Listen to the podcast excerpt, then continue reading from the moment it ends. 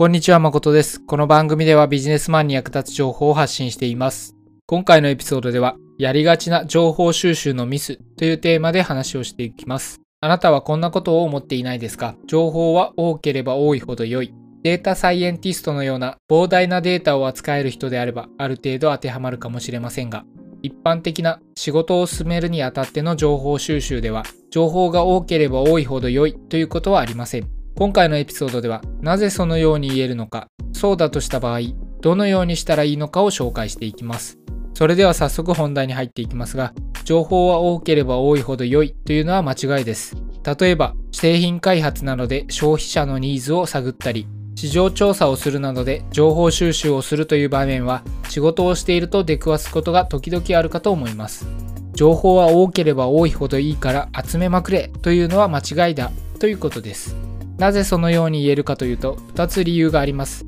1つは情報を集めるのもただじゃないということです。時間もお金もかかります。Google 検索するだけだから時間はかかるけどお金はかからないという人がいるかもしれません。しかし皆ただ働きをしているわけではありません。あなたの給料を考えたら会社にとってはお金を払って情報を集めていることになります。仮に1週間月曜日から金曜日まで情報収集に充てたとしてあなたの日給が1万だとしたらその情報を得るのにかかったコストは5万円ということになります。1週間かけて集めた情報に本当にそれだけの価値があるのかという目線で考えてみてください。そして理由の2つ目としては情報がありすぎても活用しきれないということです。多ければ多いほど良いと言って集めているとよくわからないけど、もしかしたら役に立つかもというものを収集することになると思います。そうやって集めた情報を本当に活用できるでしょうか大抵の場合、集めるだけ集めたはいいけれども、活用しきれずにそのまま破棄ということになってしまいます。大量の情報はうまく利用するのも大変です。情報は集めたら終わりではないのです。以上が多ければ多いほど良いというのが間違いだと考えている理由です。では、どうしたら良いのかというと、事前にどんな情報が必要かを考え、それを集めに行く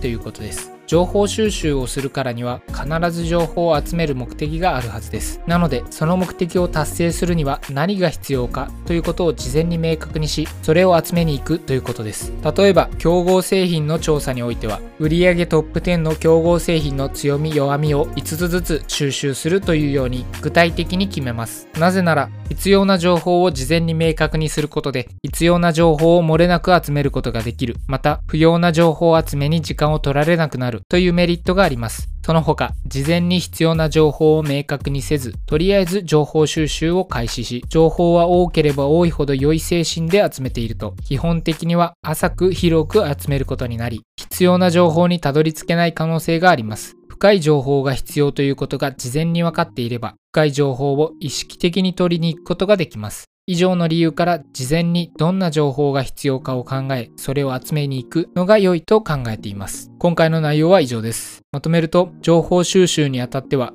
情報は多ければ多いほど良いと集めるのではなく、事前にどんな情報が必要かを考え、それを集めに行くということでした。それでは今回も最後まで聞いていただきありがとうございます。このエピソードが役に立ったと思ったら、Twitter などで拡散していただけると嬉しいです。またご意見ご感想がある場合は、概要欄にリンクが貼ってあるハテナブログにお願いします。ではまた次のエピソードでお会いしましょう。